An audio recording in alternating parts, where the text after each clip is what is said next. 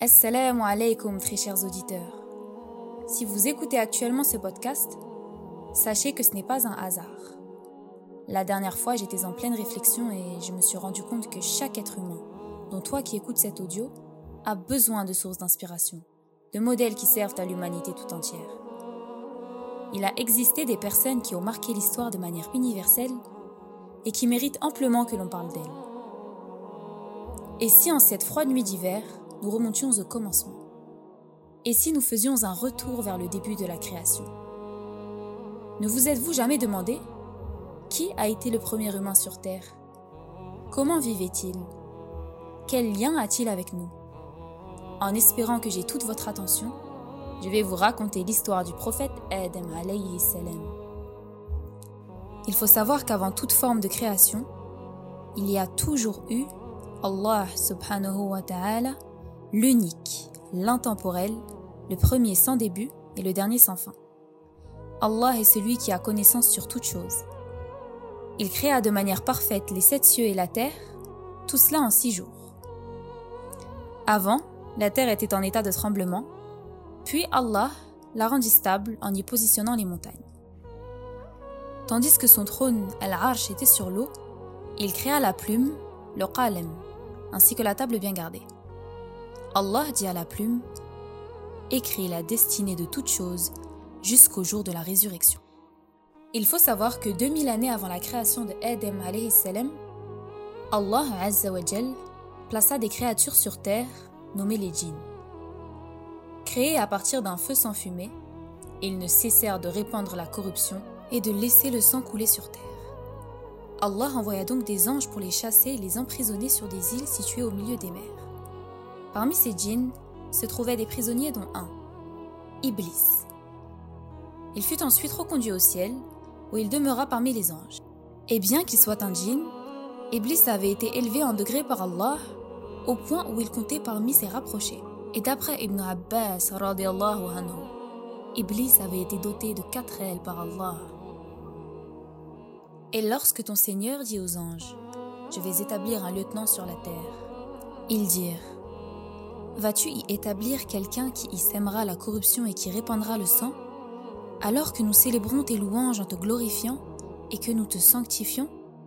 Allah tabaraka wa ta'ala répondit Je sais ce que vous ne savez pas. Adam alayhi salam fut créé le sixième jour dans la fin de la journée du vendredi. Un jour parmi ces jours a pour équivalence mille années pour nous. Pour cette créature, Allah Ta'ala ordonna à un ange de prendre plusieurs sortes de terres et de les monter au paradis. Voilà pourquoi les êtres humains sont aussi différents les uns des autres en termes d'apparence et de caractère. Et lorsque Adam salam prit son apparence sans avoir d'âme, les anges l'observaient en se demandant quelle était cette créature. Quant à Iblis, il dit Tu as sûrement été créé pour quelque chose d'important. Il continua en s'adressant aux anges et dit ne vous inquiétez pas, il est vide de l'intérieur, et votre Seigneur n'est pas vide de l'intérieur.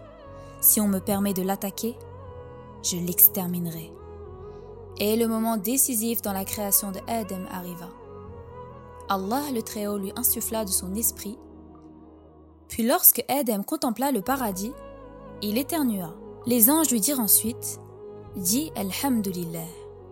Adam prononça cette belle parole et Allah lui répondit ton Seigneur te fait miséricorde. Par la suite, il lui a appris le nom de toute chose, de la plus infime à la plus grande. Et Allah avait honoré Adam en le créant de sa main et en soufflant en lui de son esprit. Concernant la création, l'ange est créé exclusivement à partir de lumière. Il prie, il adore et il obéit. Il n'a pas cette partie ténébreuse qui est l'orgueil, l'usurpation de pouvoir ou la mortalité qu'Allah a insufflé en Adam et ses descendants. Adam est capable d'aimer, de haïr, de construire, de détruire, d'obéir et de se rebeller.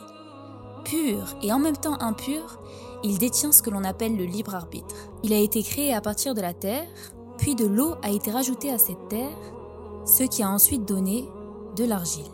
durant les débuts de l'humanité, Adam salua les anges en leur disant Assalamu alaykum. Ils lui répondirent Wa alaykum assalam wa rahmatullahi wa barakatuh. Et Allah dit Ô Adam, c'est cela ta salutation et la salutation de ta descendance après toi. Et ensuite, Allah ordonna aux anges de se prosterner devant Adam en signe de respect et d'honneur. Ils se prosternèrent tous, à l'exception d'Iblis qui s'écria rempli d'orgueil et de jalousie. Moi qui ai été créé de feu, me prosternerai-je devant celui que tu as créé d'argile? Allah dit ensuite, Sors d'ici, car tu es proscrit. Ma malédiction sera sur toi jusqu'au jour de la résurrection. Iblis demanda un délai jusqu'au jour du jugement dernier pour égarer tous les descendants de Adam. Il dit, Puisque tu m'as égaré, je leur obstruerai ta voie droite, puis je les harcèlerai par devant, par derrière, sur leur droite et sur leur gauche. Et tu ne trouveras chez la plupart d'entre eux aucune reconnaissance. Ce moment précis, Iblis devint Shaitan le maudit.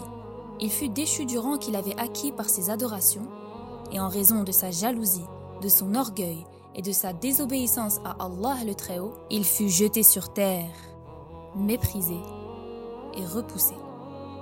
Iblis, accompagné d'une armée de shayatin qui suivent ses commandements à la lettre, a donc depuis ce jour le but ultime d'égarer tous les descendants de Adam salam en les plongeant dans la tromperie et l'illusion.